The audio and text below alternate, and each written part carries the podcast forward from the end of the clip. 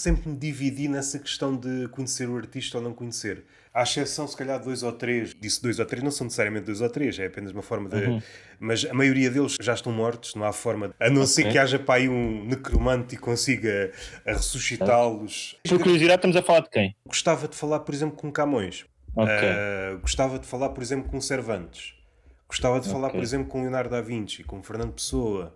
Aquela altura do Miguel Ângelo, do Leonardo da Vinci, do, do Rafael, do Caravaggio, para já são figuras. Um, o 400. E muitas dessas figuras viviam a arte de tal forma a relação que eles tinham com a arte é uma coisa que já não existe. Quase ali a roçar o doentio. Não é o artista em si que me fascina, é a obra. Eu compreendo. Tem-me acontecido, ou aconteceu nos últimos tempos, com rappers. Às vezes o gajo é fixe, na sua obra, mas depois fora da obra percebes que aquilo epá, é um bocadinho fraco, fraco de raciocínio. É um certo, bocado não fraco. Não precisas falar assim tanto do inserir nome. e o fraco é já um eufemismo. Patina Sim. nas coisas básicas. Bem sei, bem sei. Sobretudo quando é um, um rapper mais, mais a pender para o humor muito daquilo hum. que ele faz não é bem dele. São coisas musicadas, coisas que ele apanhou no ar e musicou e juntou, e depois, como há um beat por trás, as coisas ganham um prestígio que não tinham sem o beat. Ok, é... estás aí para um caminho que eu não estava à espera agora. Não estava à espera que fosses para esse tipo de rappers, estava à espera que fosses para outro tipo de rappers, se calhar maior nomeada, mas pronto, ok. Então estás a ir para um. Estou aqui a tentar queimar-te. Um nome em singular não me preocupa. O que me preocupa é quando há um padrão e quando há uma recorrência. Ah, isto, neste ponto, se levássemos ao limite esta ideia que eu estou a tentar engendrar, é o prestígio desmesurado da música. Eu percebo, desde o início, uhum. que é considerada a maior das artes, mas isso não pode servir de alibi para letras de Desde merda. o início de quando? Se pensarmos num, nos grandes nomes da música clássica, quando começaram a surgir estas frases, a música acima de todas as artes, e é este tipo de frases. E é uma ideia Isso é que... Na Idade Média já ele andava a fazer canções. Tinha muito essa frase. Tinha, tinha. Disse isto uh, numa alta definição, se bem te E já na altura tentou, o macaco gosta de banana, mas não pegou, pegou mais à frente. Às vezes e, é o tempo que não está. É sincronizar, sincronizar com a é, humanidade e depois já dá. E este prestígio da música, eu percebo a razão pela qual a música é elevada a um patamar. Hum incomparável em relação a todas as artes. Porém, não nos deve cegar em relação à qualidade Sim. do produto que dá à frente. O rap beneficiou aqui de uma atmosfera diferente. Vivemos no século XXI, onde tudo é papado passagem, ninguém se senta, vamos ouvir um álbum. Ninguém eu, senta... Olha que eu acho que isso é uma ideia errada. Sendo aqui um bocado, é. fazendo de advogado do, do anjo. Vamos fechar os olhos e estamos a imaginar que em Portugal há centenas de pessoas que ouvem uh, álbuns que estão no quarto, Sim. a média luz, e a papar um álbum do início ao fim. Lá está, a minha amostra também não é muito significativa. Os meus amigos, os meus amigos, yeah, os meus amigos são amigos, a maior parte deles, que ouvem álbuns, que estão a parte de coisas que vão saindo, Isso aí... que ouvem em profundidade, não, não, não, não ouvem só o que está a passar na, na rádio ou não são daqueles que estão. Mas repara, percebo perfeitamente esse fenómeno e eu acho que isso é geracional até, porque eu sinto que há ali uma fronteira, acho que é 95 para aí, 95 para a frente está perdido. Até, mas está até perdido. 95 estamos bem, 95 para a frente está perdido. E eu noto muito isso quando estou com miúdos de 2000, vá.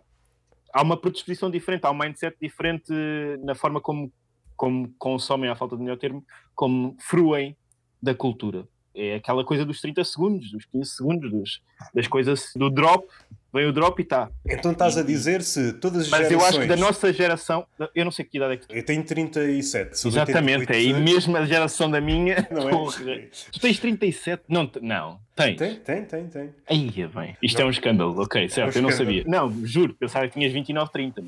Ok, Juan, tudo bem.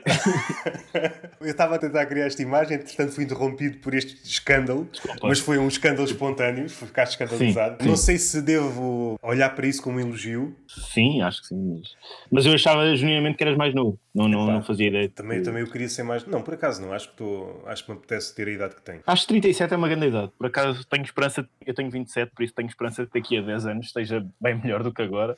Epá, e é a esperança que nos vai alimentando. Pegando nessa ideia que tu disseste, imaginando Sim. que cada ano estava dentro de uma pipa, aquilo que diferencia as pessoas nascidas num determinado ano estava dentro de uma pipa. Uma adega, tu chegavas enquanto personagem superior, uma espécie de Deus, até podia ser o Baco, para contextualizar, Sim. E 2000 para a frente é uva podre. É queimar aquilo. Eles, quando estiveram na apanha, aquilo já estava podre. Quando foram pisar, já ficou mais podre. Pá, não, não vale a pena. Sim, é um bocado catastrofista e, é, é, e eu tendencialmente não sou apocalíptico. Mas, mas eu acho que há uma diferença geracional clara aí. De pessoas que nasceram no fim dos anos 90, início dos 2000 a forma como se relacionam, pá, porque eles já são nativos digitais. Mas não achas? Os estímulos já são diferentes. Toda a gente quer parecer mais nova. Melhor ou pior, tenta copiar os vícios da malta mais nova. A malta mais nova está mais dentro do seu ritmo, mas os velhos, ou estão entre uma coisa e outra, também tentam simular a vida dos novos. Nem que seja de uma forma. Não sei porque é que me estás a mandar bocas agora em diretas assim em, em mas, podcast, mas está-se bem. Uma das grandes mudanças dos últimos tempos foi o smartphone e depois a entrada das redes sociais no, no smartphone. Eu acho que mudou completamente o ser humano, até a nossa postura. Não era normal ver cardumes de pessoas com o olhar para baixo e umas atrás das sim, outras. Sim. Isso, Os isso problemas não... de costas vão ser yeah. claros daqui a umas décadas. Certo? Eu acho que se Deus existe, ele à noite pode desligar o céu que ninguém está a olhar. Toda a gente está a olhar para baixo. E até. Eu não sei Ligar se... o céu é uma ideia gira assim. Não vale a pena, não é? Está a gastar luz para aqui, ninguém está a olhar. Sim. Mas esta questão, até a nível poético, parece-me pobre. Um, porque o homem sempre olhou para o céu como algo a atingir, pôr em contraste com a sua pequenez. E esta coisa. Ah, de... ok, estás a fazer esse, essa dica de céu-terra. De... E aqui, quase por consequência, estás a olhar para o teu umbigo. Não é? As redes sociais são umbigocêntricas, é sempre à volta do umbigo. O homem perdeu qualquer coisa aqui neste. Acho que não temos anos suficientes de, de experiência para, para conseguirmos Sim. Ser, ser comentários taxativos e finais, ou seja, termos aqui a decisão final acerca do que Sim, não, é aqui não é mas... nenhum verdito, não é nenhum juiz, pronto, está decidido. Eu acho que é uma passagem, sim, sim, é um processo e isto vai, vai sofrer uh, muitas mutações daqui para a frente. Uma das cenas é a nossa relação com a informação. A tendência, aquilo que vemos nos últimos anos, é cada vez mais informação e percebemos que isso não, não nos melhora em nada. Só que provoca curtos-circuitos na cabeça. Não é pelo facto de teres mais informação que tornas melhor. Mais informação é mais ruído. Yeah. Sim. É, é tu até... tentares apanhar, apanhar, apanhar a água que está a escorrer com, com uma esfregona. Até do ponto de vista da arte, eu acho que é nocivo. E nota-se na literatura, no cinema. Este... Só que esse pensamento é perigoso, pá, porque vai bater naquela questão de ok, toda a gente tem acesso à arte, a consumir e a produzir, e portanto há uma democratização que supostamente seria uma coisa boa, mas isso faz com que há muita merda pelo meio. É aparente daquela ideia de é pá, só os gajos com mais cabeça é que deviam votar, os outros não, porque são assim um bocado tantãs do. Uh, essa ideia gira para o humor, não é? Essa ideia já estava lá, Platão teve mais ou menos essa ideia. Obviamente, Pá, por isso é que evoluímos. Muita gente continua a ter esta ideia. Quando os resultados não são expectáveis, isto devia haver aqui uma espécie de seleção para quem pode votar. Só que há aqui um erro aqui logo no pressuposto parte do princípio que quem é mais inteligente ou mais instruído vai votar bem. A Alemanha já deu esse e exemplo. E nós sabemos o que é que é votar bem. Sim, sim. Nós, os inteligentes, sabemos yeah, o que yeah. é votar bem.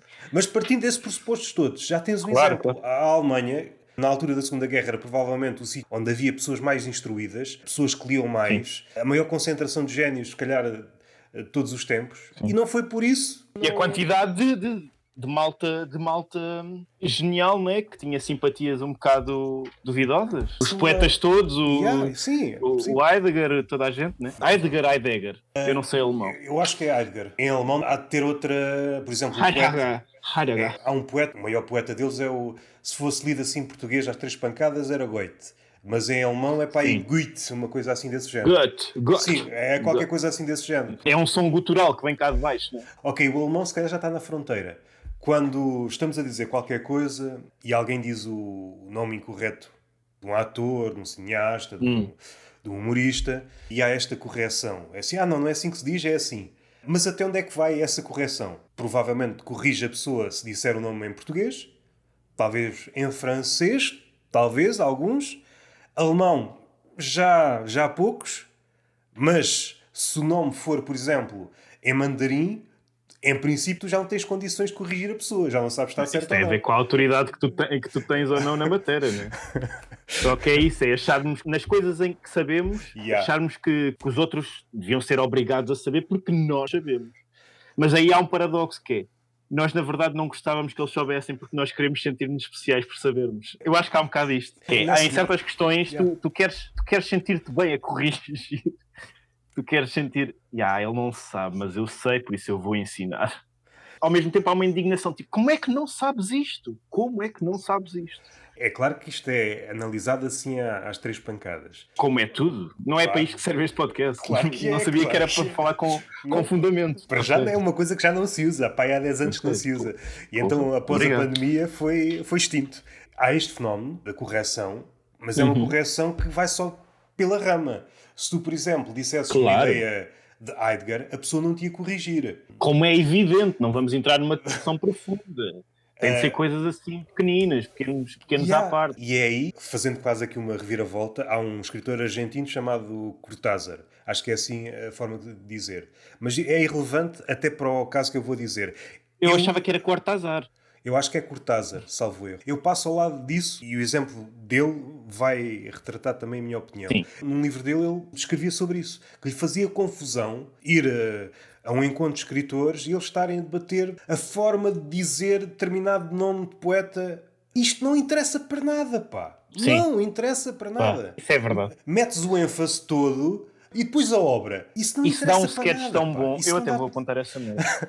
Isso dá um sketch bem bom, que é um colóquio, não é? Em que eles yeah. estão a discutir qualquer coisa, mas depois só se prendem numa merdinha de nada yeah. com o nome de um gajo. Eu acho que há uma aula, aquela que é dita, não é politicamente correta, até porque politicamente correto já se tornou muita coisa, mas aquele que é muito picuinhas em relação ao humor e gosta de dar exemplos daquilo que é o verdadeiro humor. Ele vai até ao ponto de fazer name dropping. É o que ele faz, não, não diz depois a ideia de cada nome. Parece que não estou a ver mal que o homem contemporâneo, como tem menos tempo, vai até ao nome, vai até ao nome de um certo autor e normalmente autores com peso. E eu estava a pensar se isto ganhasse um prestígio tal que daqui a uns anos o prémio Nobel o livro que merecesse o prémio era só uma espécie de lista telefónica. Mas só que ele encontrou a ordem certa. Se quisermos utilizar uma palavra dita mais poética, é, a lista é eufónica. Mas isso é poesia experimental, pá.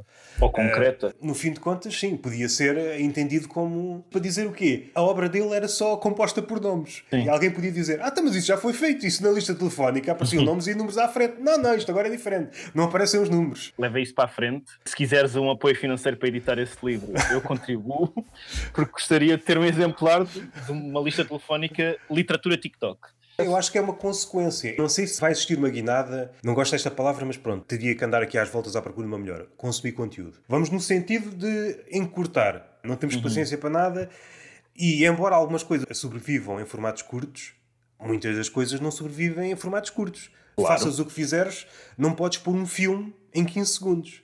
Não podes pôr um solo stand-up em 15 segundos. Podes passar uma ideia, podes passar um, um uh, uma, uma, piada, uma piadazinha, mas uma ideia. Portanto, vamos falar de Reels. Podemos falar de Reels. Mas, não, mas, mas completamente. É o problema da criação de conteúdo o e dos grande... criadores de conteúdo em geral. Eu acho que o, é que estamos problema... a confundir artistas com criadores de conteúdo. Yeah. E isso é um problema grave. Confundimos artistas com criadores. É sempre um tom muito pessimista. O artista está numa velocidade diferente. O criador de conteúdo está na velocidade certa. O artista claro. está numa velocidade muito lenta. Há uns anos, décadas, séculos, estava na velocidade certa, velocidade certa para criar arte. Hoje não é. Porque as coisas são mais voláteis e é preciso, e é preciso largar conteúdo. Yeah, yeah. É preciso mandar cenas para. E, e, mesmo do ponto de vista prático, imaginando que há um Leonardo da Vinci. O Leonardo da Vinci não é um bom exemplo porque ele era bem lento a fazer as coisas e deixava tudo inacabado. Leonardo da Vinci, ele reconhecia o valor numa plataforma como Instagram. Agora vou começar um quadro. Daqui a 5 anos tenho o quadro parcialmente acabado. Quando ele ia publicar a imagem desse quadro, já não existe Instagram, ou já é outra coisa. E ele assim, estamos. Claro. Esse problema da velocidade é claro. Ou batidas por minuto, se quiseres. Yeah. Há um, uns estão num certos BPMs e há outros que estão noutros. Ou não estamos na mesma frequência, mesmo comprimento de onda, é isso. Acho que tem de ser assim. Isto é, o artista tem de resistir um bocadinho a isso. O artista tem, de, por definição, tem de tentar resistir um bocadinho a isso. Claro que vai haver sempre concessões, há cedências, há concessões, há, há, há, tudo isso. Tem de pensar para lá disso, para lá dessas concessões. Porque senão não sobrevive enquanto artista. Sobrevive se calhar melhor e paga melhor as rendas. E esse é um problema, é outro problema, é um problema paralelo. Mas enquanto artista tem de saber resistir um bocado a, às exigências das massas, às exigências dos meios, às exigências que lhes são impostas por todo lado. Acho eu. Mas eu também não tenho certeza e posso mudar de opinião daqui a meia hora. Ah, então vamos esperar que o podcast. Perguntas-me daqui a meia hora, eu tenho yeah, outra yeah. coisa qualquer para dizer. Mas certamente vou-me esquecer. Mas se me lembrar. Isto é aquela frase clássica, né? Do. Isto são os meus, meus princípios. Se gosta, gosta. Se não gosta, eu arranjo outros. A primeira vez que vi essa formulação foi um humorista, o Groucho Marx. Eu, Exatamente.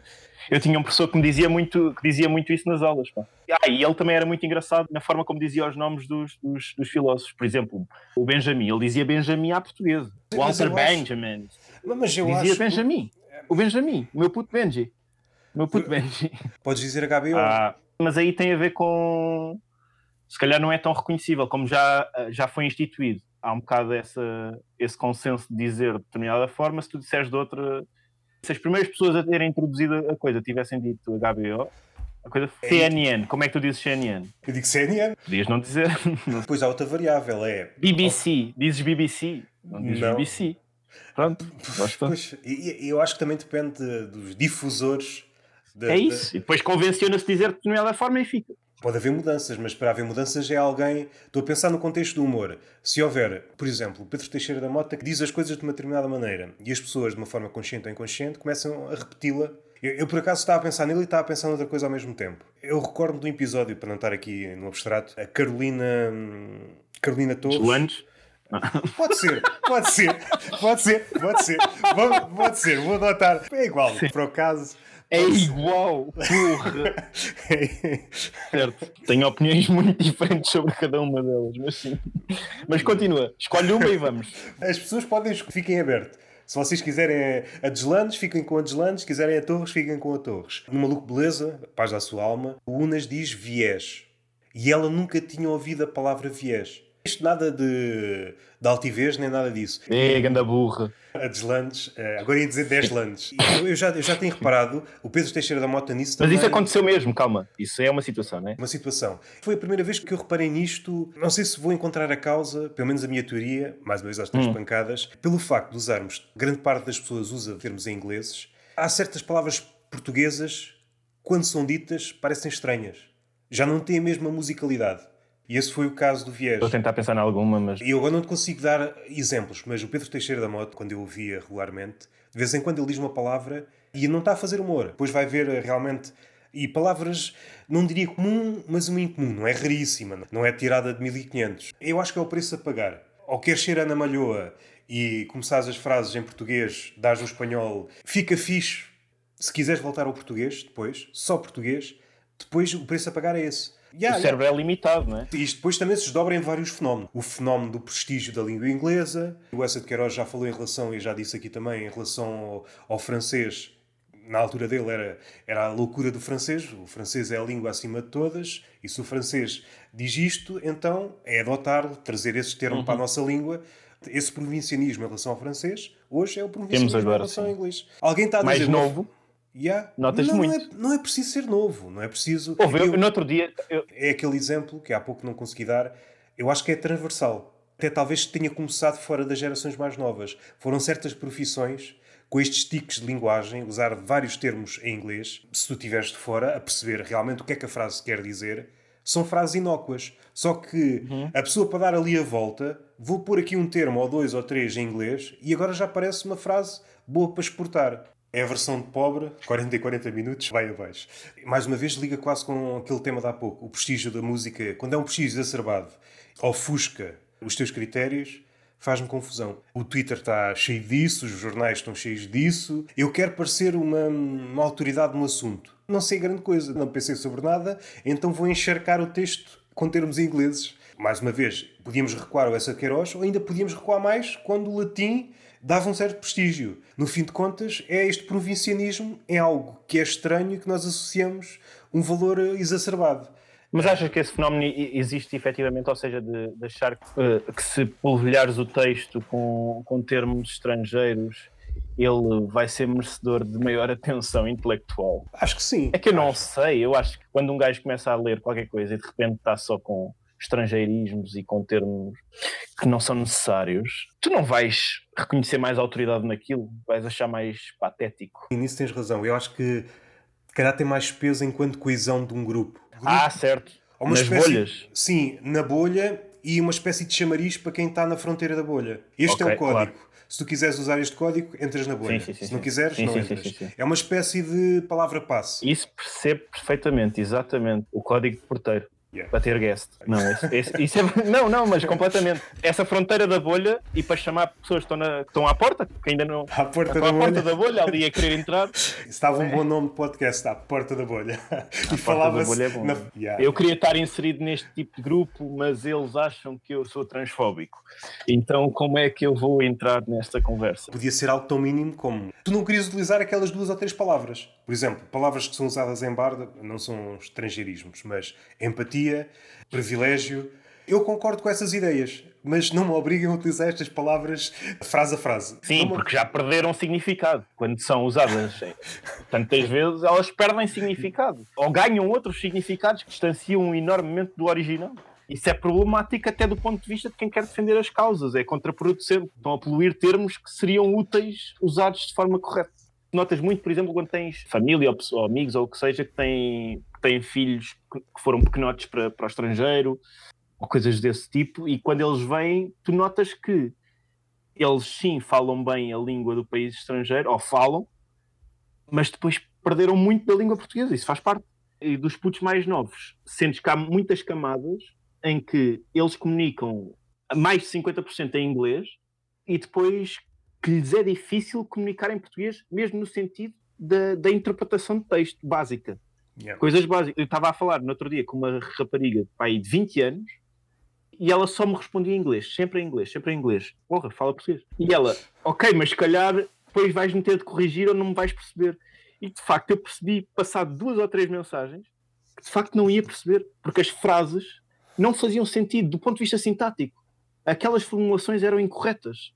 Estava tão maquinado para funcionar eh, noutra língua que depois há aquelas, eh, aquelas formulações erradas que não se usam em português e que são apropriadas, de inverter Ah, ordens, mas e aquilo aí- sintaticamente fica caótico. É uma coisa impressionante, porque não sabem mesmo, estão habituadas a comunicar noutro registro e de repente a língua materna eh, ficou tão, tão descurada que tornou caótico de perceber, até. Incompreensível quase.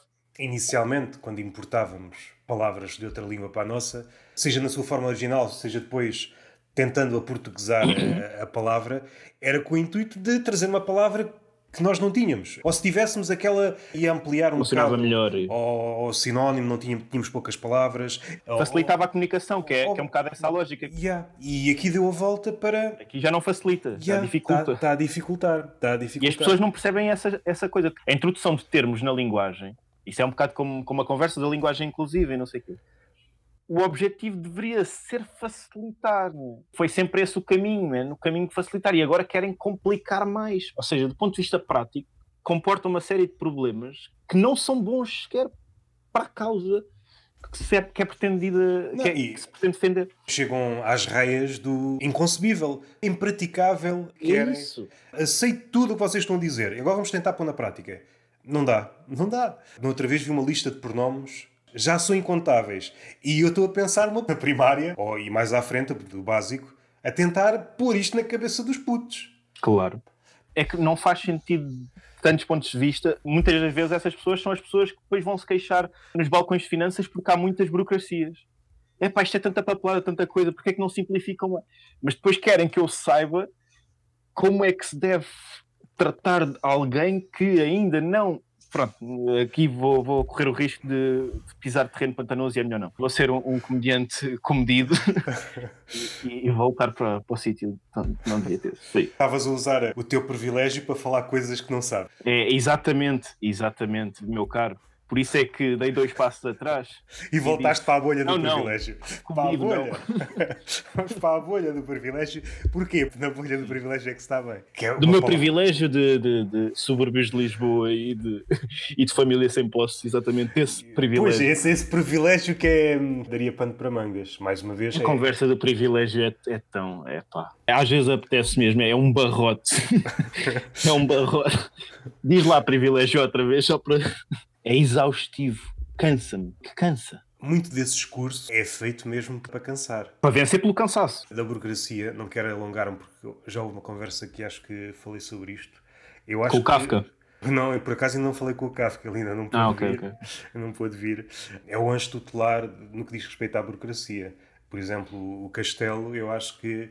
Não sei se já liste o, o Castelo. Eu, eu, não li, só fiz name dropping, como é Ah, óbvio. ok, ok. É uma das ideias que, que norteiam o século XXI. A burocracia é isso: é, é plantar salas de espera, Criar obstáculos. obstáculos que não têm a coragem de se assumir enquanto tal. É, Certo. nesse obstáculo, nessa sala de Sim, espera. as salas de está- espera é melhor, é uma melhor. Está, está uma espécie de metáfora. guichê e tu perguntas então quando é que vai ser e a pessoa não diz não, diz talvez. E tu passas de talvez em talvez e nunca chegas. Isso é, caso. isso é o meter no congelador Yeah, yeah, yeah. das relações amorosas, segundo Miguel Esteves Cardoso.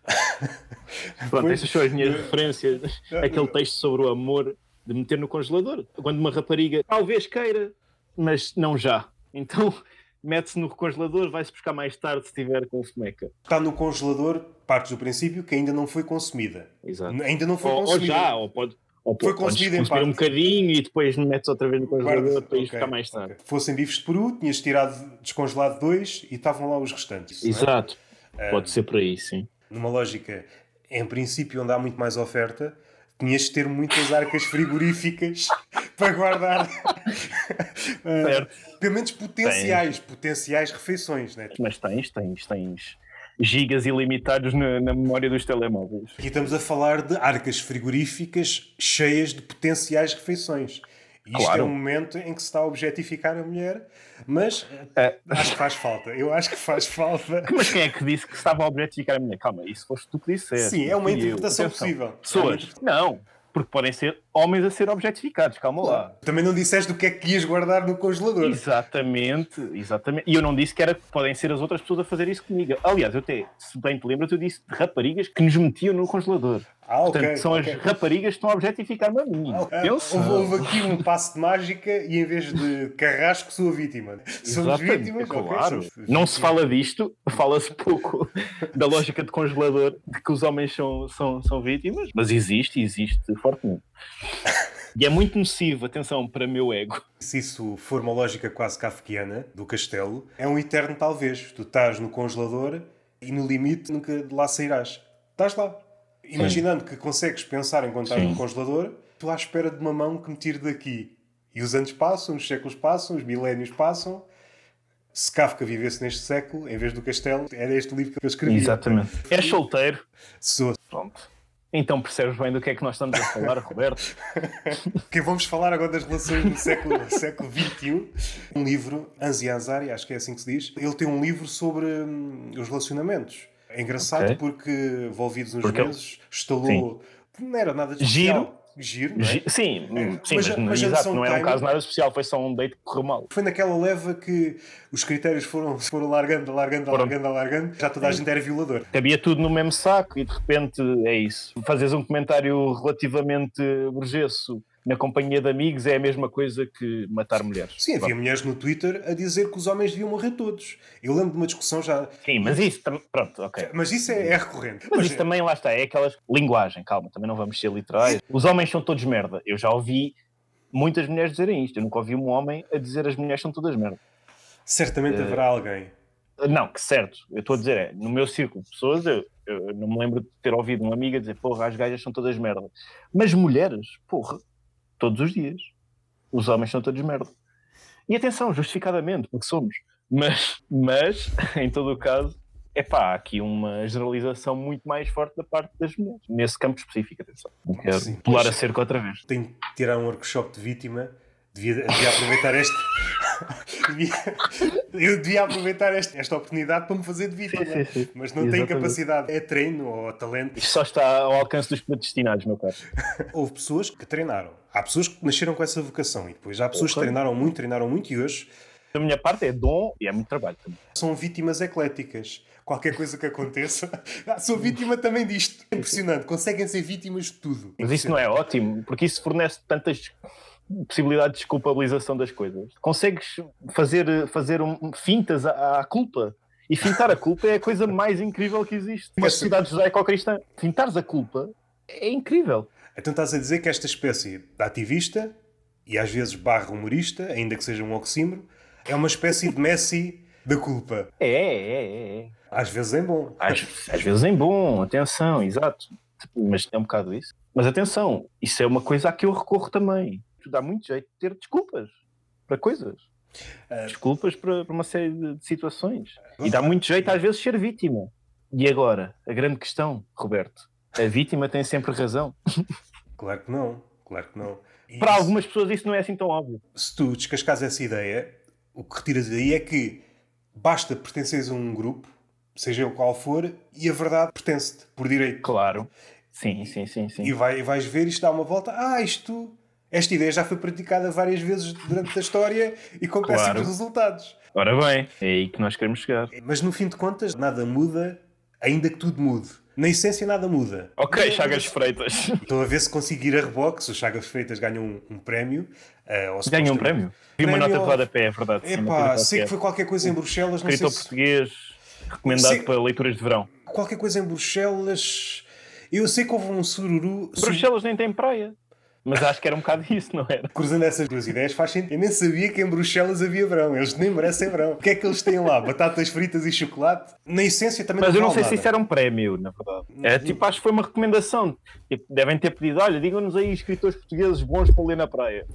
Toma lá os Chagas Freitas. Pelo menos foi o que me pareceu pela nota de rodapé que eu Epá, Mas eu não sei, não estou também, também não vou precisar, não quero estar aqui a enganar as pessoas já basta o mundo, não é? Já não basta precisas de precisar, sim, não precisas de precisar. Agora, agora estou a acudir-me à memória aquela. Pá, há várias variantes desta frase, mas é pá, eu não gosto nada de ser enganado. E depois há variantes. Ah, uh, lá, ah eu odeio falsidade mentira. Eu não gosto de ir a funerais. Eu não gosto de ir a, a, hospitais. Nos hospitais, se calhar encontras alguém que goste. Dizer o óbvio. Outra facção. Tu tens a facção, pensando nas redes sociais, tens a facção dos ofendidos. Acho que é mais recente a facção do óbvio cruzam há ali uma. Sim, sim cruzam, cruzam, se cruzam. Quase, quase por completo. Yeah, Se houvesse yeah. ali um, um, diagrama, aquilo era quase duas bolinhas uma dentro da outra, né? Uh, ou sem Mas... as duas bolinhas, porque normalmente o óbvio não tem as bolinhas. que humor de merda, que humor de merda, peço desculpa. Porra. Ok, Fernando Rocha. Mas a culpa foi tua. Fechaste não, mas é isso. Tens todo o direito de fazer isso. Voltando aqui mais para o lado do humor, não se calhar pelo caminho óbvio, como é que apareceu a música na tua vida? E não digas. não digas que foi pelo B fachada. A música, não, não, repara, calma, eh, não é bem uma não é música. Eu não sei nada de música. Eu não faço música, eu não sei nada de música. Eu escrevo coisas. E sempre escrevi, epá, e quando era puto escrevia muitas canções e coisas assim. Péssimas, todas, todas. Não há uma que, não há uma que se salve. Mas mas pronto, mas sempre tive a cena de escrever versos. E escrever versos meio no formato rap sempre foi uma cena. E tinha um amigo que tocava guitarra e nós fazíamos muito. que é o meu amigo Bernardo Ramos, e nós fazíamos coisas no parque campismo e não sei o quê. E chegámos a atuar lá na, nas festazinhas de verão do Fogo Camp e, e tudo mais. E, e pronto, e foi um bocado por aí. Aquilo sempre criava canções, ele tocava, criava melodias e nós, criei o meu projeto, o nosso, no fundo, que era o meu Puto Chaves aí por volta de 2014, 15, fizemos dois álbuns experimentais e pronto, e agora este ano lancei uma mixtape de, de rimas que tinha andado, que tinha andado a escrever eh, nos últimos dois, três anos e que tinha lá e por cima de instrumentais de músicas conhecidas, não, nem, nem sequer criámos músicas neste caso, foi por questão de facilitismo e porque eu comecei a rimar por cima de algumas músicas conhecidas, de instrumentais de Britney Spears e coisas do género.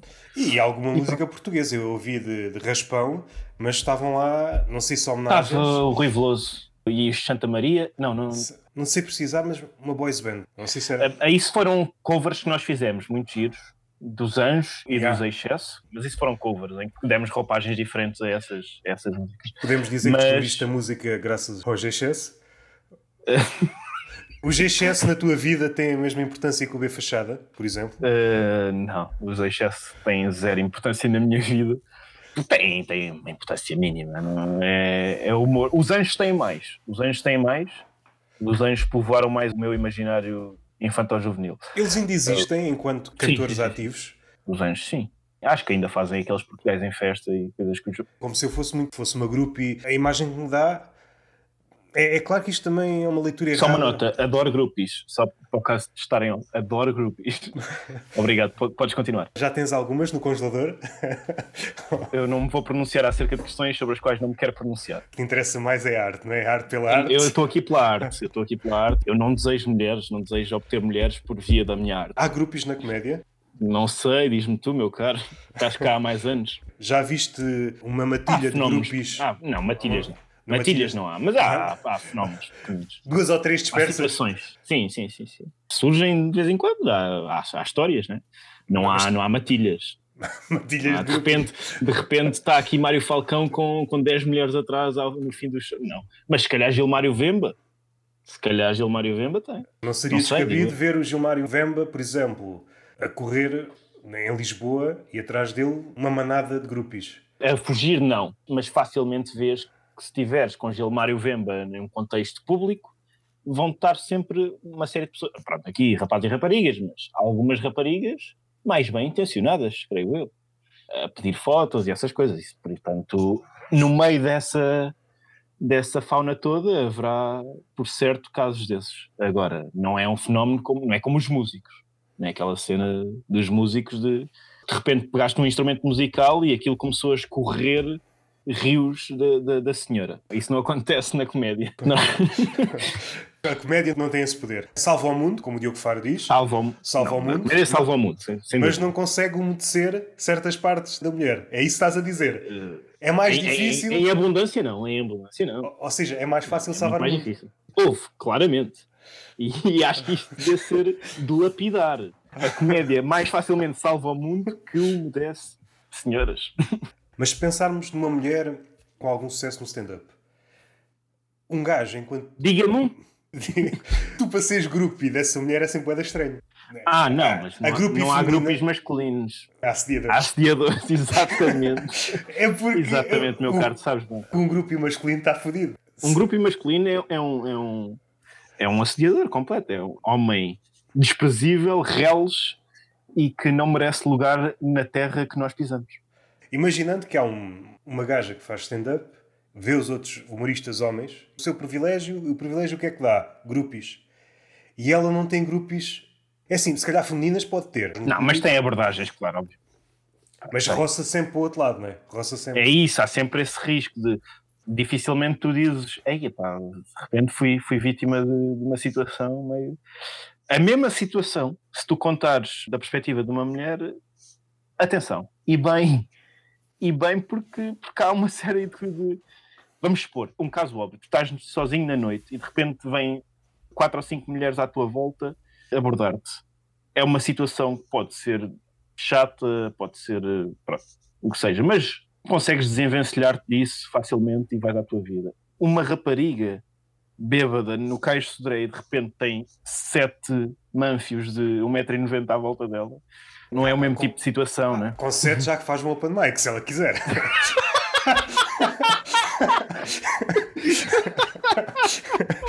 Depois diz: Ah, não me arranjam lugares para atuar, que isso é só dos homens. Ah, também não te esforças. Essa foi gira. Mas sim, sim, sim, é exatamente isso. Essa é sempre uma questão meio. Se for levado ao extremo, seja em contexto hum. de stand-up, seja noutros contextos, o facto do homem estar sempre com medo de dizer seja o que for, porque pode ser mal interpretado, cria-se uhum. aqui uma espécie de curso-circuito de primeira abordagem. É pá, o que é que eu vou dizer? O que é claro. que não sei quê? O tom. A primeira abordagem é sempre uma merda, podendo até uh, cortar as pernas para uma segunda. Obviamente, mas isso é sempre um risco. Depende do risco que tu estás disposto a correr, meu caro. Mas é risco, é um jogo de. é apostas. Vamos pensar aqui num caso hipotético. Há um hum. humorista, está no palco, tem uma atuação fixe no Comedy Club. Alguém, enquanto grupo, um macho, para especificar, decide dizer umas palavrinhas a essa humorista. O que é que ele deve dizer a essa humorista? Três frases que eu pudesse dizer sem, sem a humorista chamar a Felícia. Olha, uh, Madalena Malveiro, qual é o teu Instagram mesmo? Esta é a primeira frase. Segunda frase, gostei muito do teu set. Acho que tens ótim, ótimas ideias. Estás-te a rir. Não sei quem é a figura que tu disseste. É a Madalena. A Madalena. A Madalena. É, é uma rapariga que atua regularmente. Pode ser a minha leitura enviesada. Transportou-me logo para aquelas situações de Instagram, influencer, posta uma foto descascada, tirando os rebarbados, depois há aqueles não sei se são melhor ou piores, mas causam-me sempre assim alguma comichão de tu inspiras-me. Ah, é. certo. São piores, claramente. Nem há dúvida. Porra, são piores. Epá, obrigado por rebarbado, um yeah. yeah. Se nós dissecássemos, abríssemos aquela frase, estava lá dentro. Exatamente isso. Exatamente é um simp. É um simp. Estamos a ser cruéis para os homens, mas o homem, mesmo quando não diz, está a dizer. E denuncia-se, sim. Yeah. E é difícil não se denunciar. Mas atenção, às vezes, por estas vias, encontras soldados que se perdem em combate e, e, que não tinham intenções de. Atenção, eram bem intencionados. Queriam, queriam de facto dizer: Olha, gostei do teu set. Só que meio que sentem. Sentem a necessidade de se conterem exatamente porque podem ser mal interpretados. Portanto, perdemos muitos soldados nesta guerra para um lado e para o outro. Se calhar faz falta uma espécie de crítico literário. Que não, acho que faz falta um livro de estilo. Um livro de estilo de como. Como abordar. Como abordar. Como abordar, dependendo das, da, da, das intenções. Ou então era uma espécie de, concurso de talentos. Tinhas hipóteses de errar três vezes. Se errasses três vezes, soava uma campainha, olha, já foste. Sim, já sim. foste. É um show do gongo de abordagens. A, a primeira abordagem foi logo, epá, ganda cu. Tocava logo a primeira. Ok, só tem mais duas. Sim. Desculpa lá, eu queria dizer, enganei-me, eu sou disléxico. Bom, bom set. Entronca com aquela noção, que é uma noção minha, eh, não sei se estás a par, mas eu tenho noções, eh, que é a noção de, de plafond. Eu acho que há um plafond tu tens um plafond de, de abordagem. Podes mandar uma, dá à vista, mas podes mandar a segunda. A terceira, consoante os casos das duas anteriores, mas pronto. Normalmente é um plafond que varia entre duas, três. E acho que aí é um bocado a mesma lógica. Esse plafond tem outras variáveis. Tem que ver com a beleza do gajo. Se um gajo feio, por exemplo, eu. Claro, não, obviamente. Não, mas claro. Feios, a margem de erro é diferente. Só tem uma hipótese, se é que a têm. Estão a viver Não, há pessoas que, que, que, que, calhou na roda, calhou os 500 euros e há pessoas a quem yeah. calhou os 10 mil. Tens é. uma margem de 10 mil, pronto, e podes, podes falhar à grande e continuas lá. Mas isso é o problema, é que se calhar há certas abordagens, e isto eu sei, porque já ter ouvido amigas minhas dizerem exatamente isto, que é um gajo dizer uma coisa vai-lhe soar extremamente porco e de, de um gajo assediador eh, horrível, um gajo giro que elas acham atraente dizer essa mesma coisa vai-lhes soar extremamente apetecível. E é por isso que eu só engato com versos herméticos. Cada uma percebe à sua maneira. Vais lá com Herbert Welder. Yeah, yeah. Entende como tu quiseres. Eu sou a favor. eu sou a favor disso.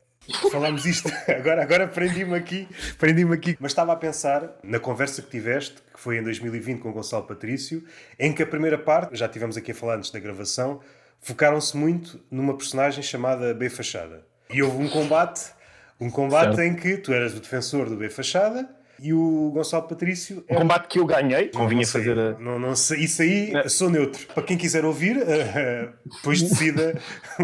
o combate ainda está a decorrer porque o que está na internet está vivo. É uma biblioteca viva, sim. Quando tu disseste, ele fez um álbum todo no vermelho, e, e daquilo que eu já vi teu, eu acho que de alguma forma herdaste essa forma de estar. Essa propensão. Sim, sim. talvez tu não estejas nos vermelhos, mas tentas encontrar a fronteira, utilizando a escala de. Se pensarmos nos verdes como agora. O que está a soar bem, não A soar bem, os amarelos está numa, entre uma coisa e outra, e o vermelho, é pá, baixa essa merda, tu estás na fronteira entre o amarelo e o vermelho. Estás sempre a testar ali Talvez.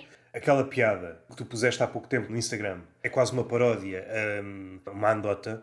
Um, ah, sim, das formações clássicas. É claro que é uma interpretação esticadíssima. Eu casei estas duas coisas. Até a forma de apresentar está mesmo está na fronteira entre o amarelo e o vermelho.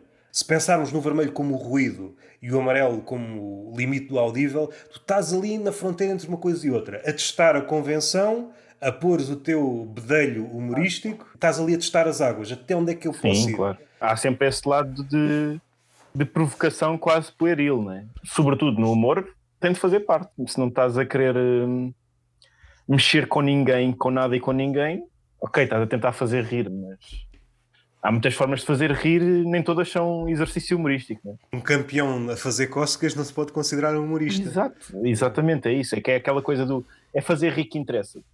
Sim, mas fazendo humor. convém fazer humor, se és humorista, não é? Porque há muitas formas de fazer rir e lá está, e cócegas não são, não são dignas de ser considerados exercícios humorísticos. E portanto há esse lado sim de, de, de desafio. Está alguém a ouvir, um profissional de cócegas? O quê? Enche teatro, sei lá, na, na Roménia. O número dele é só esse. Está atrás de uma pessoa, ou à frente, ou vai rodando a pessoa e a fazer cócegas. E o pessoal todo a vibrar. Mas atenção, isso pode ser um número, um número vanguardista muito giro, muito interessante. Muito conceptual, muito, muito avant-garde. Um amigo meu teve, teve há uns tempos uma ideia muito gira, que eu sei que ele fez num concurso de talentos, que foi, foi Max Coliban, que foi ser domador de formigas. Eu acho estas ideias ótimas, percebe? Yeah. Ser domador yeah, de formigas. Foi, foi para palco ser domador de formigas. E eu gosto dessas coisas quase a Andy Kaufman, né? Não é o meu estilo, atenção. Eu faço. Tenho premissas e tenho punches, mas, mas, mas gosto dessa, dessa ideia, dessa pontuares os teus sets, os teus registros todos com alguma dessas coisas, com algum lado experimental, algum nonsense. Sempre gostei disso e vou gostar sempre. Na tua música tens algum, alguma hesitação em referir-te a ela como tal? Está aí muito esse lado, saltar ah, da convenção, de, de, experimentar. Há esse lado da, da experimentação. Até o primeiro ah, álbum. É... O primeiro é muito, muito experimental. Yeah, yeah. O primeiro é muito experimental, o segundo já é menos um bocadinho, mas ainda é. E agora esta mixtape, já não. Já.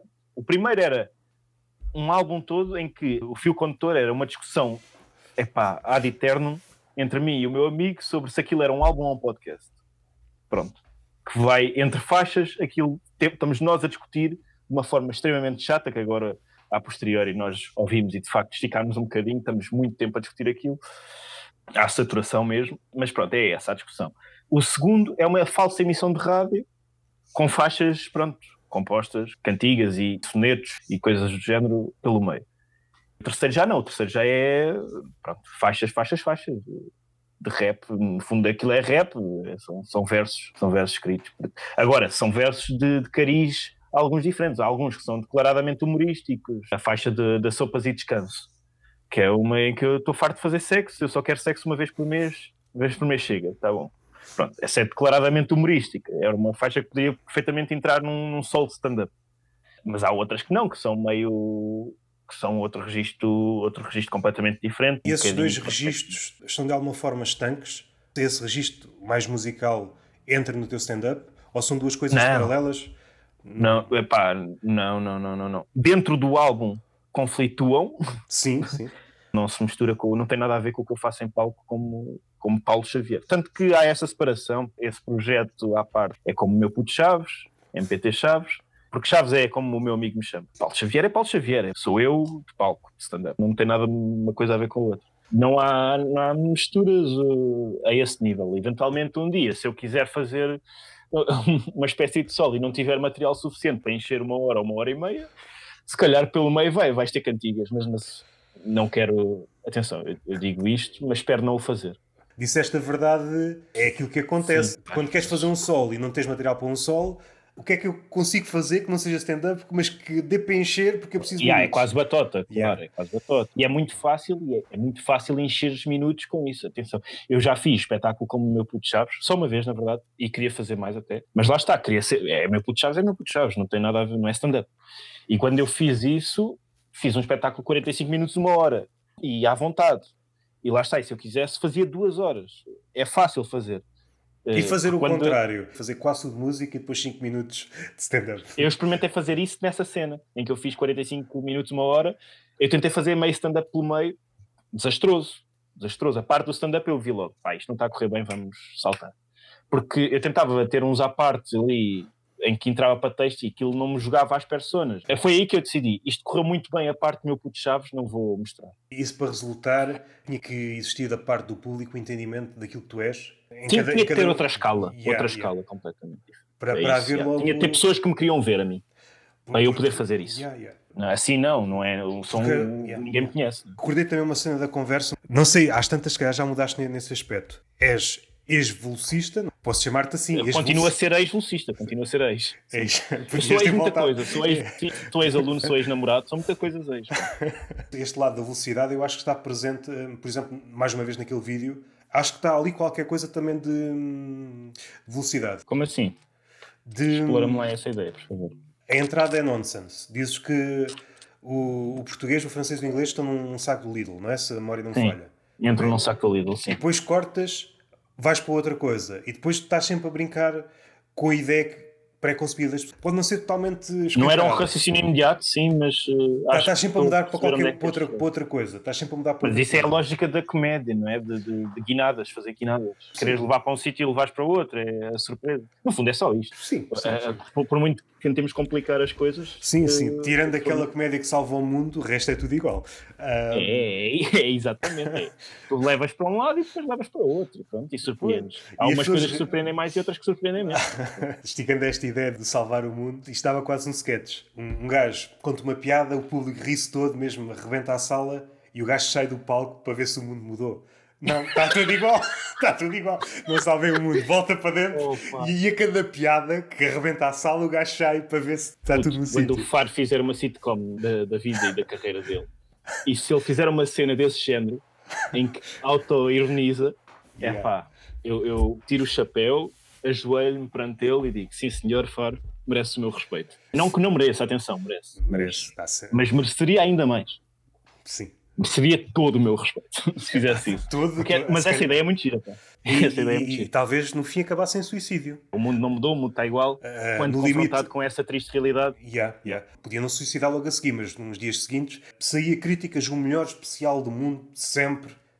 E ele, mas isto não mudou, não salva o mundo. yeah, e depois dava um tiro nos cornos. E ninguém percebia. Então, mas o gajo estava deprimido? Não, não, o gajo quis salvar o mundo e não dava. O humor só dá para fazer rir. Isso é uma ideia muito, muito boa. Tens aí uma cena, tens de facto aí uma cena. Querias falar da velocidade? Não, não, não, por acaso não era da velocidade. Lembrei-me, atropelei-me. Tá, Lembrei-me de uma cena que, que disseste lá, não sei se ainda está presente, mas tinhas uma, não sei se a palavra é certa, mas tinhas uma mania por listas. Continuas a. Faço Continuas, menos, mas, mas faço sim. De mulheres. De... faço muitas listas. Mas, mas faço efetivamente, até das atuações, por exemplo. Eu aponto as atuações todas e dou notas, autoavaliações a cada atuação. Portanto, sim, tenho, tenho essa. Fazia mais isso, pá, apontava todo, todo, todos os álbuns, todos os filmes, livros, tudo o que consumia e deixei-me disso, pá. E agora estou muito perdido, não, já, já deixei de fazer, de, de atualizar o meu, o meu letterbox e coisas do género. Pronto, deixei, desisti. Ok. Mas em coisas, mas gosto de fazer listas pequenas, sei lá.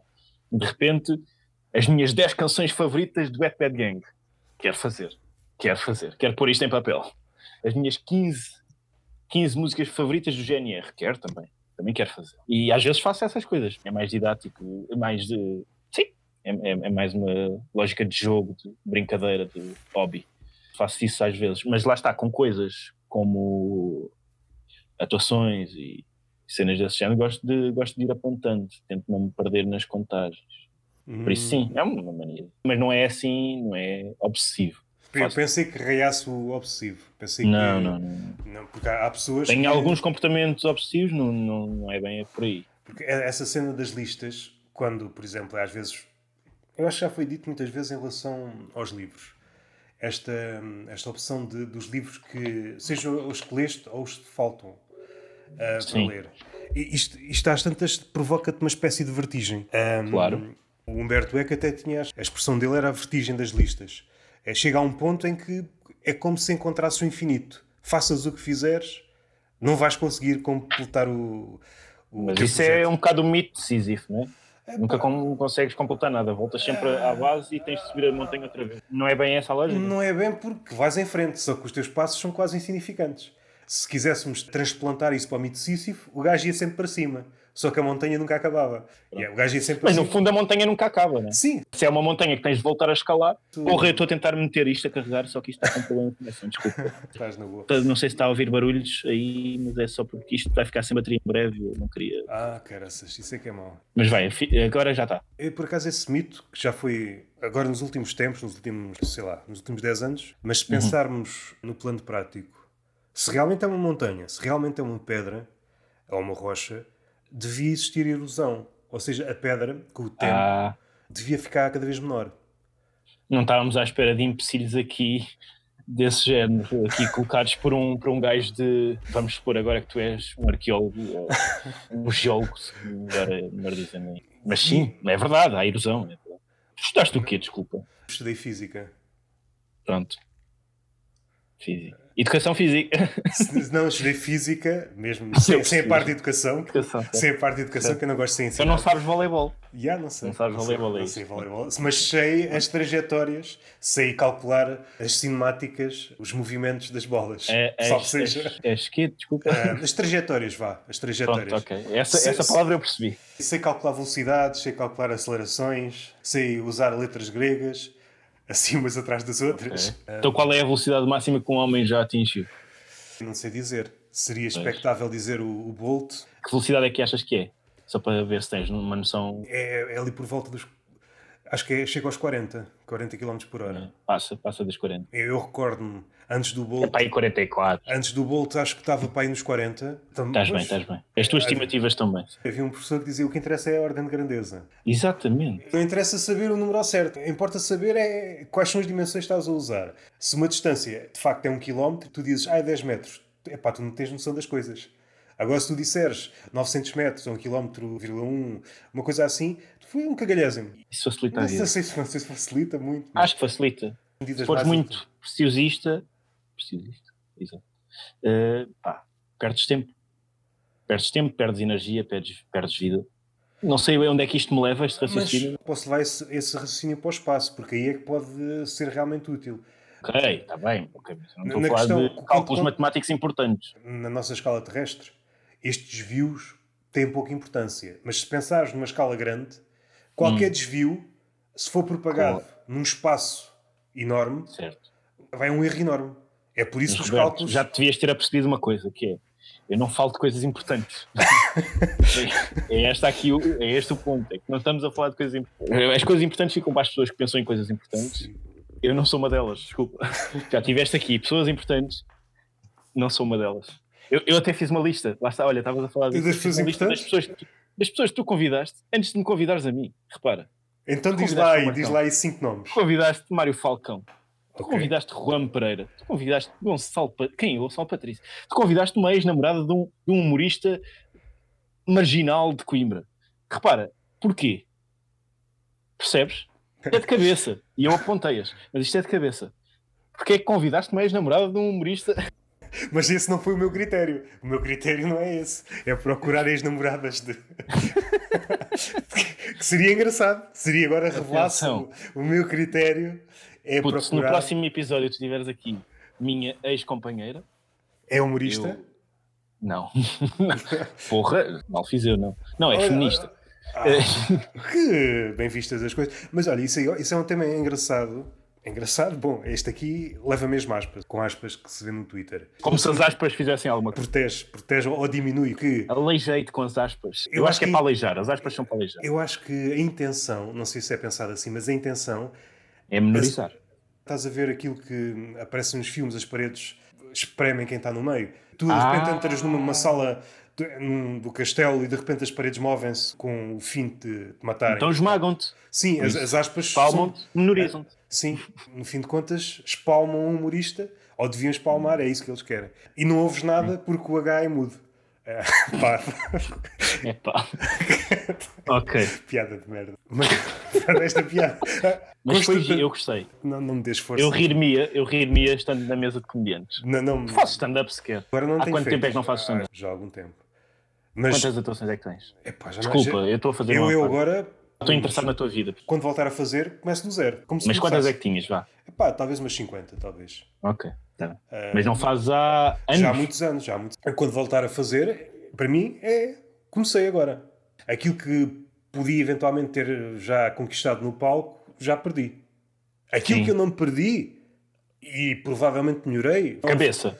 Sim, vamos supor que sim, mas no ofício da escrita provavelmente melhorei muito. Se isso no contexto prático ajuda, pode não melhorar. Eu posso ter melhorado para um sítio onde o público não está. Eu posso ter Sim. criado uma linguagem que não está de acordo com aquilo que é expectável hoje em dia. Pode magoar o coração do menino. Eu estava a pensar ne- nesta, nesta situação hipotética em que há um casal e são os dois humoristas. Não achas que pode haver aqui um choque de.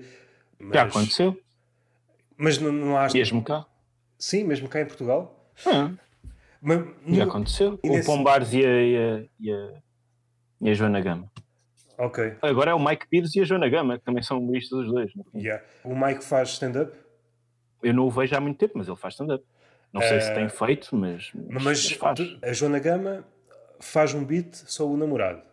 Sim. Supondo, já vi. E tu, conhecendo o Mike, perceberás se aquilo tem alguma ligação com ele ou não. Pode ter ou não, isso não interessa depois. Hum. Tu sabê-lo ás. E depois vês o Mike a fazer piadas sobre a Joana. Hum. Não achas que pode haver aqui qualquer. Hum, aqui uma tensão? Pode, mas. Mas acho que isso poderia haver naturalmente de um humorista a fazer eh, piadas com, com a pessoa, com o seu companheiro barra companheira. Quase oportunismo, forçar situações. Mas isso eu acho que é mais problemático, não é problemático para o humor, é problemático para as relações. Yeah. Pronto, isso é um problema lá deles. Ou seja, o humor sobrevive, a relação morre. é, a, a, relação pode ter, pode ter consequências aí, sim. Mas para o humor acho que isso não é problemático. Não acho que isso seja um. Aquilo que pode constituir um empecilho quando há um, alguém no humor e outra pessoa dita à paisana é o facto do humorista por vezes pode estar sempre aliado, ou, ou a forma de ver o mundo é diferente e para quem está de fora, para quem não faz humor, pode ser cansativo. Claro. Os humoristas pessoas... em geral são, são cansativos para os yeah, outros. São cansativos. É por isso que, que, os episódios das séries do humor duram só 20 minutos, porque se fossem mais, as pessoas não estavam claro. para aqui. Claro, claro, uh, não, yeah. mas é isso, é isso. E nós notamos, né, quando estamos muito tempo à conversa com, com um colega que, epá, sim, às vezes torna-se chato. Às vezes torna-se chato ao fim de dois, dois minutos. Eu não suporto que quando estamos em rodinha estão todos a tentar ser os mais engraçados. Pá, não suporto. Às vezes há essa tentação, de dizer qualquer coisa. É nessas rodinhas que eu tento ser o mais parvo possível. Ou seja, se é para ser parvinho, então vamos ser parvinhos. Agora, não vou tentar ter ângulos geniais ali no meio da rodinha, não. Estou a conversar, deixem-me falar sobre, sobre o Sporting e sobre mulheres. As duas coisas convivem bem. São os meus grandes amores, meu caro. Vestes a camisola pelos dois, é isso? Vistas, visto, visto, visto. Tudo pelos dois. É pá, eu agora. Não, não, não vou. Não vou fazer piadas, que a minha cota de piadas fracas já está. Mas olha que não foram fracas, é, algumas não, não, não. podiam ser bem aproveitadas. Não, não, não, não. Não me deixes. Eu gostei do H mudo. Não, não. Eu gostei do H mudo. É, podias apontar essa. Ouve bem o que disseste neste podcast depois e aponta o que te, o que te aprover acho, acho que não. A única ideia que eu gosto, pelo menos até ver, uma segunda audição, se calhar não, não vou gostar, é aquela ideia do humorista que sai a, ah, sim, a cada, sim, a cada sim, piada mas e. Hum, mas isso é uma cena de, de, de filme, documentário, sitcom, o que quiseres chamar. Yeah. Primeiro porque é um contraste enorme. É já quase inverosímil um humorista desse tipo ter um grande especial. Mas partindo do princípio que esse milagre acontece. Ele constatar que realmente o humor não tem o poder que ele diz que tem.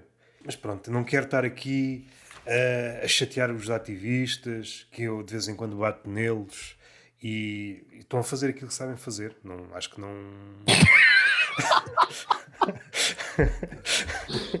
Porra, isso é. Isso é uma ofensa gratuita, meu caro. Eu não estou a criticar ninguém, não. Não, é, é uma ofensa. Eu, eu, atenção, eu sou completamente a favor de ofensas gratuitas. Sim, Acho que às sim. vezes uma boa ofensa gratuita vale muito mais do que um raciocínio intrincado. E às vezes é preciso um, uma punch. E às vezes a punch é, é, é ofensiva e às vezes a ofensa é Qual gratuita. foi assim a melhor ofensa que ouviste nos últimos tempos? Foi minha. Não, é melhor não, não replicar isto aqui. Por acaso, agora, melhor ofensa que ouvi nos últimos tempos, isso é uma ótima pergunta, para a qual eu não tenho resposta, mas gostar, gostaria de ter. Porque eu gosto de fixar ofensas, sim. Fazes listas de ofensas? isso seria bom também. Porra! Oh, vou ficar sem bateria, Roberto! Ah, Roberto!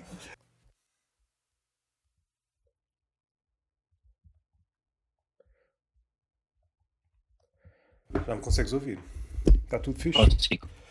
Sim. Bom, se, calhar temos que ir já para as despedidas antes que. Espero. Sim, sim, sim, sim. Também não ficava mal. Se gravou. Tu disseste Roberto, Roberto, também ficava bem. Também ficava... Alguém, que pare... é Alguém que parece que está a afogar-se. Exatamente. E também não ficava mal. É pá, espero que tenhas gostado da conversa. Eu gostei, foi muito giro. Queres promover as tuas redes sociais? Deixa os links na, na descrição do episódio. É isso. Estão lá os links, estão lá os links, não preciso. É o meu nome. Queres dizer assim alguma coisa para terminar? Se tiverem espetáculos corporativos para fazer, eu queria muito, porque eu quero ganhar dinheiro. Não me digas que és desses. jeito. Portanto, Não me digas que és desses. dava-me muito jeito de ter alimentação até final do ano. E, portanto, é isso. Se alguém me quiser contratar para coisas, pelo preço justo, estou cá. Não tenho assim mais nada. Acho. Epá, vão ver stand-up, vão ver coisas. estejam atentos à malta, à geração que anda aí e que, e que é bom. E aos meus amigos. Tens aí recomendações de. Pode ser uma coisa como pode ser uma pessoa. Ou então uma pessoa que consideras uma coisa. Eu vou, recomendo, recomendo aos meus amigos todos que, que atuam assim, que, que, atuam regularmente em Lisboa, os Andrés Pinheiros da vida e, os, e o Miguel Vaz e, e essa escumalha toda. E, epá, e alguns do Porto que também são muito giros, pá. Gosto muito de alguns do Porto. Olha, vejam, por exemplo, o João Pedro Pereira, que é um gajo que me faz imenso rir, que lançou um mini, um mini, um mini solo de 15 minutos. Aquilo não é um solo, é uma atuação. Mas pronto, gra gravada como deve ser. Sim, uh, eu vi também gostei. Também o mítico, o gajo é muito engraçado. A minha mãe gostou muito, vi com minha mãe e minha mãe se riu muito. Portanto, acho que a minha mãe é, é um selo de aprovação. uh, mas sim, epá, vejam, vejam mal. Vou estar sempre a ser injusto ao esquecer-me de gente, por isso vou falar dos meus amigos, uh, que, são, que são os que me estão mais próximos, que atuam regularmente no Comedy Club com quem eu estou muitas vezes. Obrigado por teres aceitado o convite. Foi uma conversa muito fixe. Já não sei por que razão é que te convidei. Não, Ia bem. estou a brincar. As ofertas gratuitas, que é a minha. Essa, não sabia essa, que íamos para aqui. Uma espécie de callback encapotado. Tu disseste que gostavas de ofensas. então, e gasto, gasto, e gasto. Eu acho que a última vez que fizeram referência. Acho que foi numa conversa com o Gonçalo Patrício. O gajo é um bom tipo para, para conversar e, e não mentiu. Tá, a conversa o, o, gajo gosta muito de mim. O gajo fica, fica sempre meio úmido quando fala de mim, eu sei bem. Há uma dificuldade em umedecer certas partes das mulheres, mas em relação ao Gonçalo Sim. Patrício. Isso é. Pá, isso é, isso é ganho, está ganho, percebes? Nem, nem tem valor a conquista, não, não há valor no processo. Queres deixar aqui uma frase motivacional ou desmotivacional, seja para humoristas, seja para o mundo? Meus caros, nunca desistam dos vossos sonhos. Ponto 2 se desistirem, desistam em grande. Pá.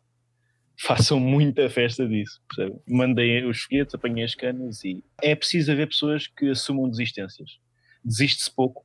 E quando se desiste, porque há muito esta tendência Desiste de não, não desistir, é desiste-se mal, é isto. E as pessoas têm vergonha de desistir. Eu acho que as pessoas deviam abraçar a desistência.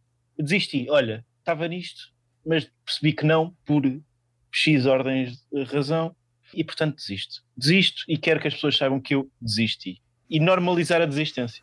No fundo é isto. Mas ponto um, não desistam dos vossos sonhos.